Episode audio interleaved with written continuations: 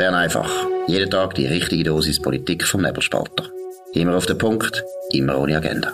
Der Podcast wird gesponsert von Swiss Life, ihrer Partnerin für ein selbstbestimmtes Leben. Ja, das ist die Ausgabe vom 9. Dezember 2022. Noch nicht von uns Markus Somm. Ein Tag nach der Departementsverteilung in Bern vom neuen Bundesrat. Wir haben es gestern schon mal angesprochen. Jetzt äh, natürlich interessant in den Medien, aber auch Parteien und Organisationen, die reagieren. Dominik, wo sind da die wichtigsten Punkte? Ja, ich finde es noch verrückt, wie insbesondere unsere Kollegen bei anderen Medien reagieren. Also Christina Neuhaus redet vom bürgerlichen Powerplay, da bin ich ja noch bei ihr.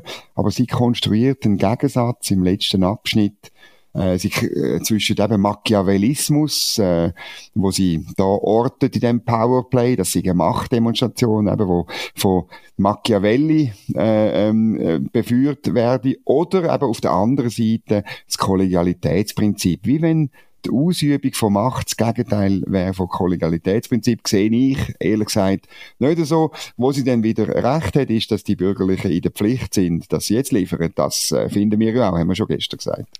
Absolut. Ich muss ehrlich auch sagen, ich bin völlig erstaunt gewesen, der Begriff machiavellistisch. Ich bin ein großer Bewunderer von Machiavelli. Wer ihn mhm. nicht kennt, muss ihn unbedingt lesen. Ist ganz intelligent, auch sehr interessant, was er über die Schweiz schreibt. Also sein Ruf ist eigentlich unverdient, so schlecht, aber das Wort machiavellistisch heißt eigentlich eben etwas sehr Negatives, dass man eben brutale, kaltblütige Machtpolitik macht, ohne inhaltliche Anliegen. Und um da geht es jetzt weiss Gott nicht in dieser Departementsverteilung. Es geht einfach darum, dass die, die die Mehrheit haben im Bundesrat, und die haben die Mehrheit, wie sie ein politisches Anliegen vertreten, wo eine Mehrheit von der Bevölkerung will. Und die sollen die Verantwortung übernehmen. Ich meine, wir haben das CO2-Gesetz gehabt. Das ist abgelehnt worden. Das ist ein Projekt von Mitte links, ganz eindeutig Mitte links. Und dass man da jetzt eine Korrektur zum Beispiel will machen, finde ich, ist nichts anderes als demokratisch.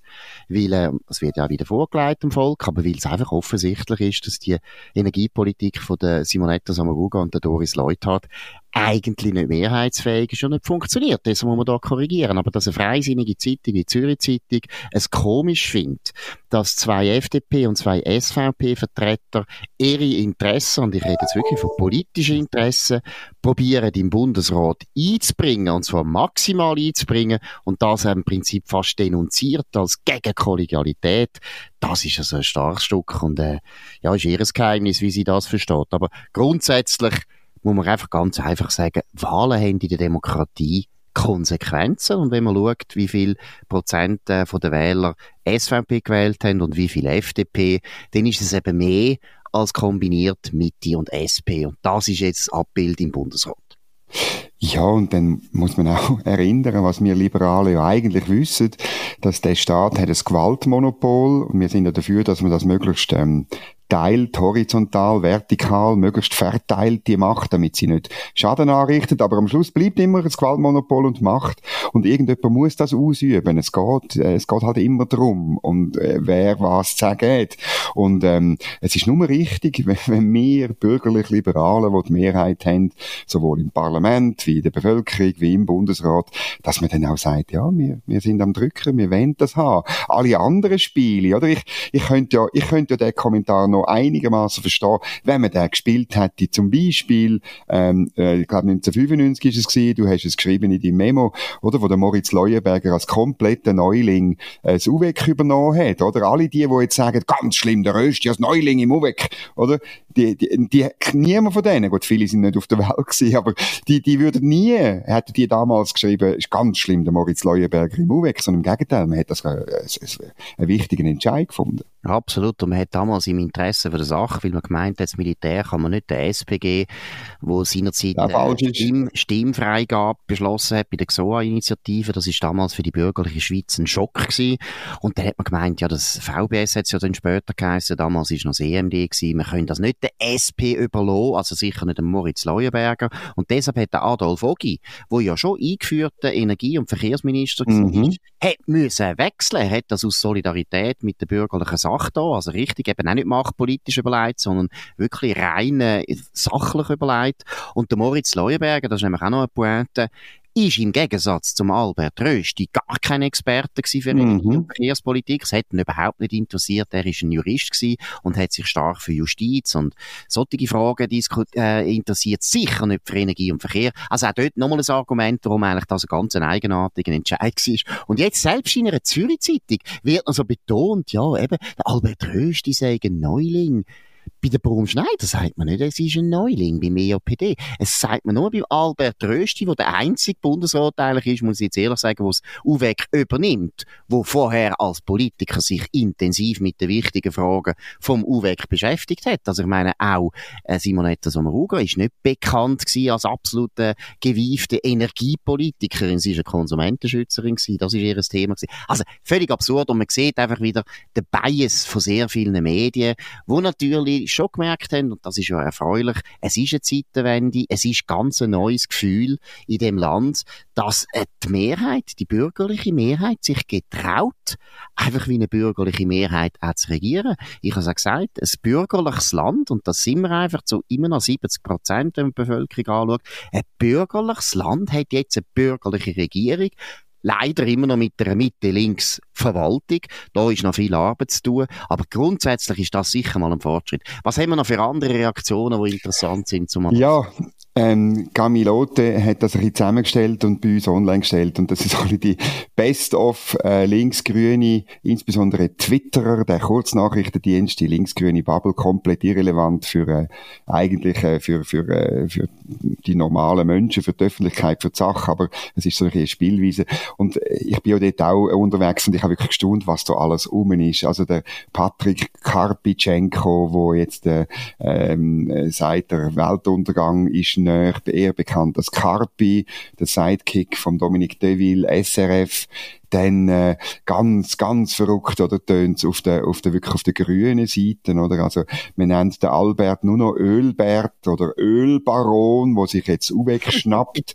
es wird morgen auch in äh, Zürich, Bern und glaub Basel Demonstrationen gegeben gegen den Albert Rösti. Das finde ich gut, wahnsinnig, weißt? Und dann, also, äh, das ist wirklich verrückt. Und der Knackebul äh, sagt eben, dass sie Menschen verachten, dass jetzt ein Rechtspopulist äh, den Umweltschutz, den Profitgier opfern. Deshalb läuft alles so verschissen. Vielleicht findet mhm. ihr eine Lösung, diese Menschenfeinde endlich aus Entscheidungspositionen auszuschließen. Also weißt, es geht am Schluss immer darum, dass Leute das, also, ihnen geht es nicht darum, dass man mit dem Rösti dann redet, diskutiert, Argument bringt und vielleicht ihn auch überzeugt oder ein Referendum macht und dann gewinnt und dann eine eigene Lösung bringt. Nein, die Menschen, die dürfen eigentlich nicht geben. Oder Klimastreik Zürich, Öl und Blut, das klebt an den Händen der Klimaverbrecher und ihren Verbündeten im Bundesrat, oder? Also Klimaverbrecher, oder? Ich meine, das ist also eine Kriminalisierung von einer anderen Meinung. Das ist schon spektakulär. Und was ich eben ironisch finde, ist ja, wir haben eine Volksabstimmung Volksabstimmung gehabt. Wir haben über das CO2-Gesetz abgestimmt. Und die sogenannten Klimaverbrecher haben eine Mehrheit von der Bevölkerung gewonnen für ihre Ansicht, dass das CO2-Gesetz nichts bringt. Ist auch unsere Ansicht. Es ist nicht irgendeine Fringe-Meinung, die jetzt da gross vertreten wäre im UWEC, sondern es ist eigentlich die Mehrheitsmeinung von der, vom Land. Und sie alle da, die Kulturschaffenden, Grossspezialisten für schweizerische Politik, wo wahrscheinlich der Unterschied zwischen einem Ständerat und einem Nationalrat kaum können benennen, die haben das Gefühl, ihre Minderheitsposition sei eigentlich die einzige richtige und Demokratie heißt für sie einfach, sie haben Recht und alle anderen, Mehrheit, sollen einfach schweigen. Aber weißt du, was das Allerironischste ist? Ich habe wirklich heute Morgen, als ich rausgeschaut habe und ähm, den Schnee gesehen habe, und ich dachte, das ist schon wahnsinnig. Der, gestern kommt der Albert Röst ins UWEC über und heute Morgen haben wir 20 Zentimeter Schnee. Ist das nicht großartig? Der Klimawandel ist weg von einem Tag auf den anderen. ja gut, also, nächsten, nächsten Mittwoch oder so, wenn es wieder ein bisschen wärmer wird, dann ist natürlich wieder die Klimakatastrophe sehr stark und intensiv äh, schlimmer geworden, weil jetzt eben das UWEC in der Fall falschen Hand ist, das merkt das Klima. Auch das Klima hat zugeschaut und ist erschüttert. In der Antarktis sind Pinguine ganz nervös geworden, weil jetzt eine Eisscholle nach der anderen abschmilzt, weil Albert äh, Ölrösti jetzt das Falsche macht. Rösti ist natürlich auch nicht ein glücklicher Name, muss man jetzt einmal sagen. Das ist, das ist eben auch schon warm, oder? Also der Ölberti mit Rösti ist natürlich schon eine gewisse Aufheizung von der Umgebung äh, damit verbunden. Nein, aber, aber weißt du was? Das ja. Beste ist an dem Schnee, ich, also, solange es Schnee hat, und ich hoffe, es hat noch viel mehr Schnee, es ist schon blöd, wenn dich auf der Autobahn festkleben und dann wirst du eingeschneit. Das ist einfach nicht lustig, oder? Also, ja.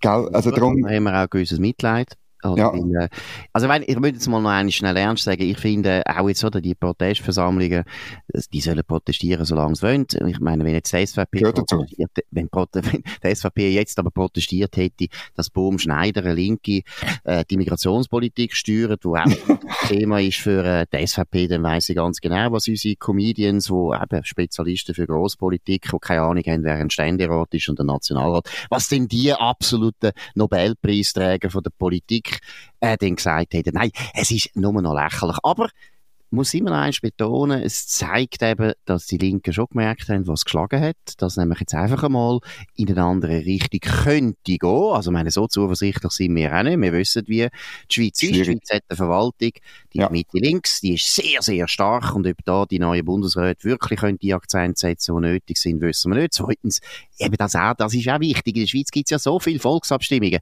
Auch deswegen ist ja die Panik und die Katastrophenstimmung von diesen linken Kulturschaffenden und Comedians lächerlich. Aber ich betone es noch einmal, es sind auch Leute, die noch selten ein Buch gelesen haben, selten mal Staatskunde angeschaut haben von der Schweiz, die einfach das Gefühl haben, sie leben in Chile oder in Hinterrussland und eben bei uns gibt es dann auch so die komische Entscheidung wie in diesen Ländern. Nein, so schlimm ist es noch nicht.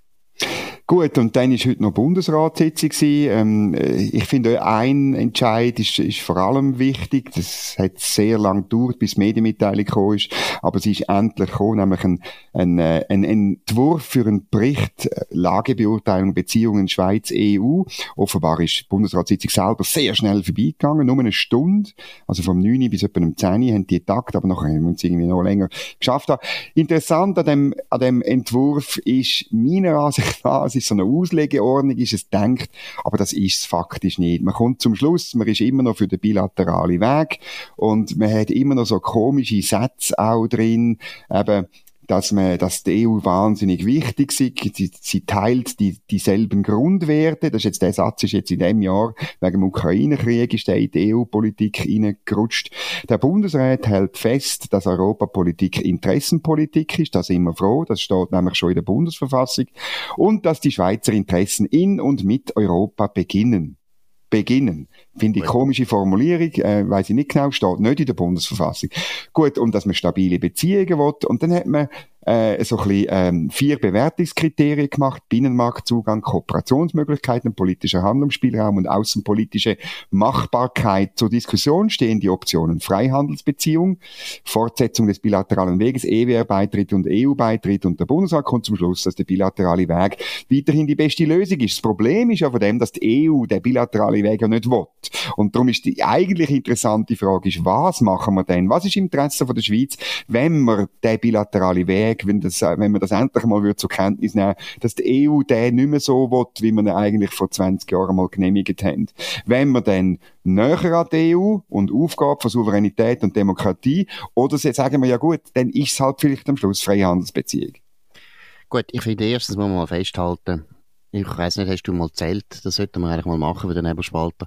Ich würde jetzt sagen, das ist das Gefühl der 77. Bericht, wo geschrieben wurde ist über genau. unsere Beziehungen zu der EU. Mindestens. Ich glaube, kaum ein politi politisches Thema, wo in der Schweiz seit 1900, äh, ja, 1989, sagen wir jetzt mal, intensiver, regelmäßiger äh, untersucht worden ist. Und was ich wirklich interessant finde, wenn du den Bericht liest, ist, ich meine, der Berg hat eine Maus geboren. Also da steht jetzt gar nichts Neues drin. Da steht jetzt wirklich nichts Neues. Es steht da nichts drin, wo wir einen Dissens haben.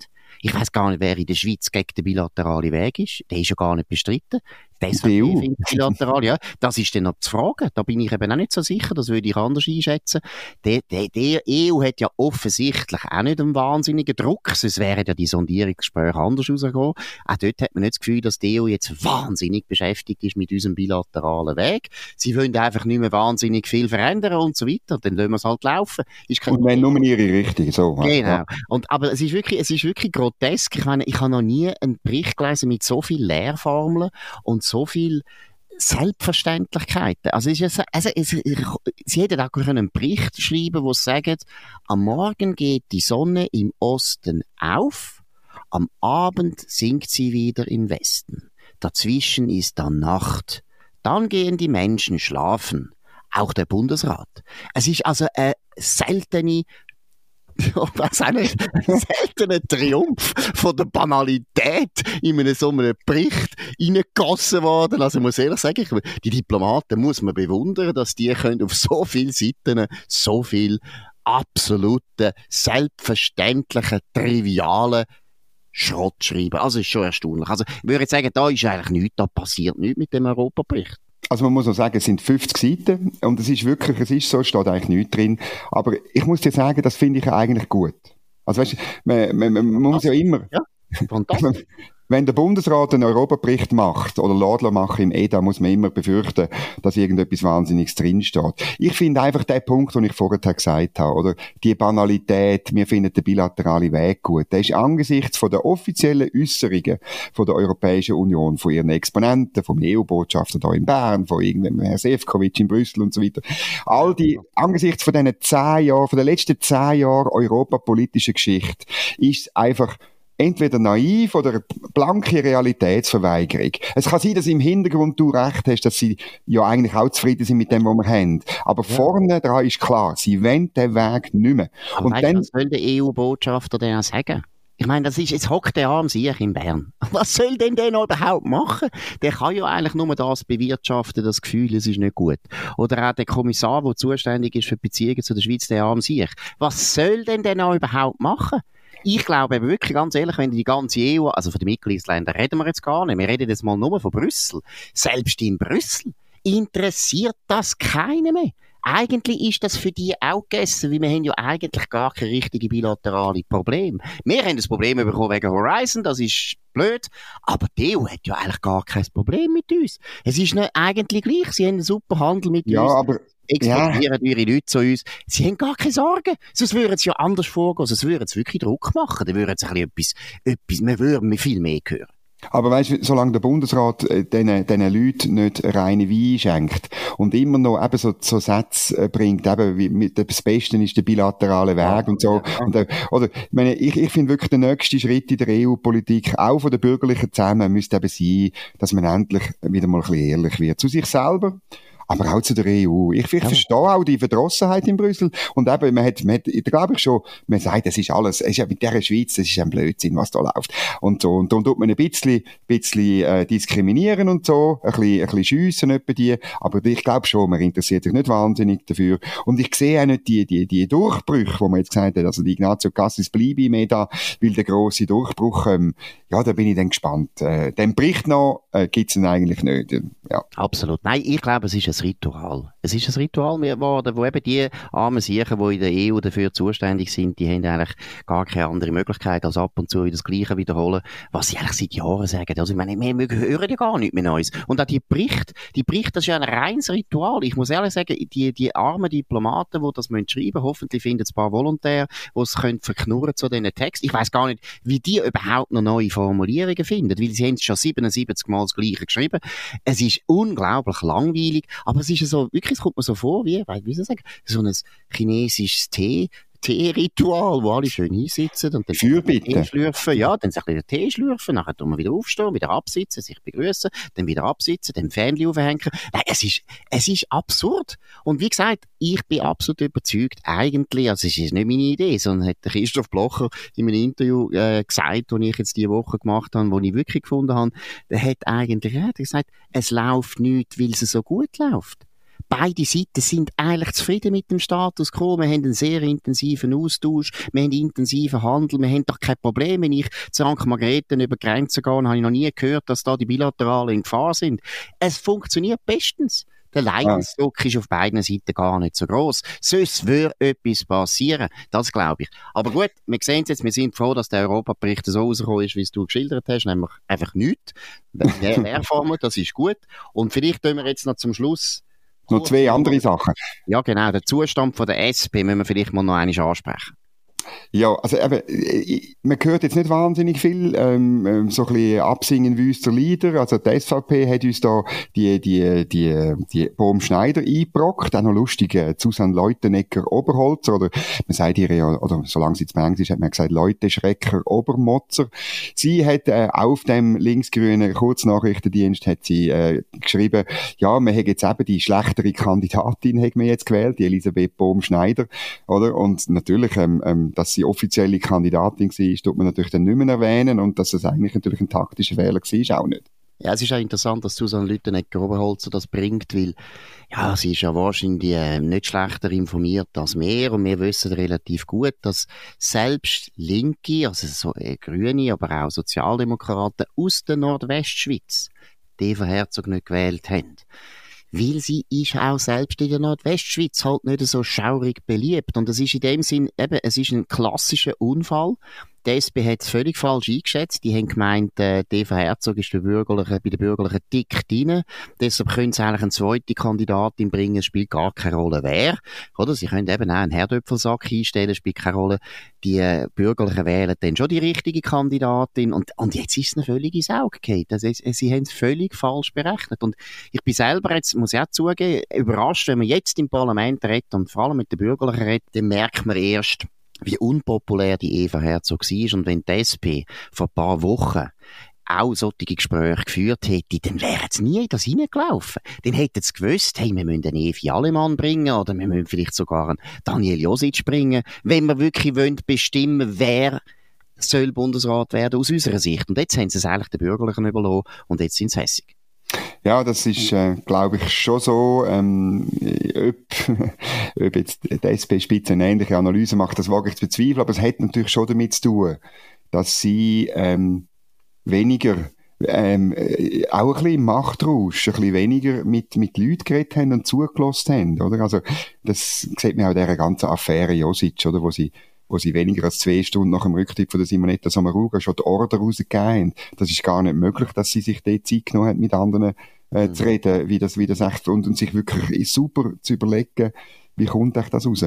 Und so ist es irgendwie schon ein bisschen weitergegangen, auch bei dem Ticket, ähm, ja, man muss, muss es halt nochmal wieder sagen, wenn, wenn ich glaube, wenn Evi Allemann auf dem Ticket gewesen wäre, statt Elisabeth Bohm-Schneider, dann, dann wäre Eva Herzog Bundesrätin, oder? Absolut. Und das Zweite, was eben auch interessant ist, äh, äh, unsere Maria Rael Gano hat das heute gut geschrieben im Nebelspalter. Es ist eben auch ein Phänomen Ständerat, oder? Dass Eva Herzog ist vor allem im Ständerat, also dort, wo die Leute eigentlich sie kennen, völlig durchgeht. Und zwar einerseits bei der Mitte, aber auch bei der FDP und eben selbst bei den eigenen Leuten im Ständerat, weil sie so unnahbar war, äh, die drei Jahre eigentlich nicht genutzt hat, dass man sie irgendwie wirklich mag.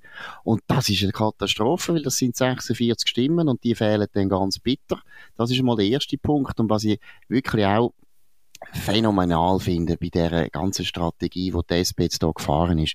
Das ist eine High-Risk-Strategie, Strategie gewesen, die nachher so Verfolgen hat. Ich bin überzeugt, ich meine, du kennst auch gut, oder so Bundesratswahlen, die haben ja eine gewisse Dynamik. Also wenn nachher, wo die Bund mhm. Schneider gewählt worden ist, haben die Bürgerlichen natürlich eine Art von, ja, das hat die wahnsinnig selbstsicher gemacht, weil das ist ein grosser Sieg gewesen, natürlich auch für die Bürgerlichen, selbstverständlich. Und dass nachher der Bundespräsident Anne Berset so ein schlechtes Ergebnis gemacht hat, das hat auch zu tun mit der Dynamik, die dann entstanden ist in dem Bundeshaus. Und ich meine, ich habe es noch einmal nachgeschaut, das ist nämlich interessant, 232 Leute haben ihre Stimme abgegeben, das ist sehr viel. Ich habe gehört, ja, sagen Falsil sagen schon zum Apero gegangen und es stimmt gar nicht. Wir haben 246 Parlamentarier, so wie ich weiß, einen ist nicht da gewesen, also 245 sind anwesend und von denen haben 232 gestimmt und nur 140 für den Alain also 92 Parlamentarier, alles Bürgerliche, eben nicht nur eine SVP, sondern eben offensichtlich auch Mitte oder FDP, haben die Stimme verweigert und das hat mit dieser Dynamik zu tun gehabt. Und was sind die Folgen? Gestern, dass das so gelaufen ist im Bundesrat, hat meiner Meinung nach auch damit zu tun, mit der psychologischen Situation, wo schwierig war für Alain Berse, nach dem lausigen Ergebnis und zweitens nach dem Ergebnis, wo auch geheissen hat, Bohm Schneider als Welschi ist jetzt noch im Bundesrat, jetzt muss dann aber der nächste Rücktritt muss ein Welscher sein, das ist eigentlich er. Also die SP hat unglaublich viel verloren diese Woche, wie sie personalpolitisch versagt hat. Das ist äh, wahrscheinlich so. Ich tu noch rasch zum Abschließen zwei ein bisschen Medienmitteilungen erwähnen vom Bundesrat heute, nämlich der Bundesrat führt das Mobilitätsmanagement für die Bundesverwaltung ein. Da freuen wir uns drauf. Und was macht er? Er tut zuerst Stellen schaffen, nämlich ähm, ein, ein, ein, eine Kompetenzstelle für das Mobilitätsmanagement. Und das gehört zur Organisation vom Ressourcen- und Umweltmanagement der Bundesverwaltung. Das heißt Rumba.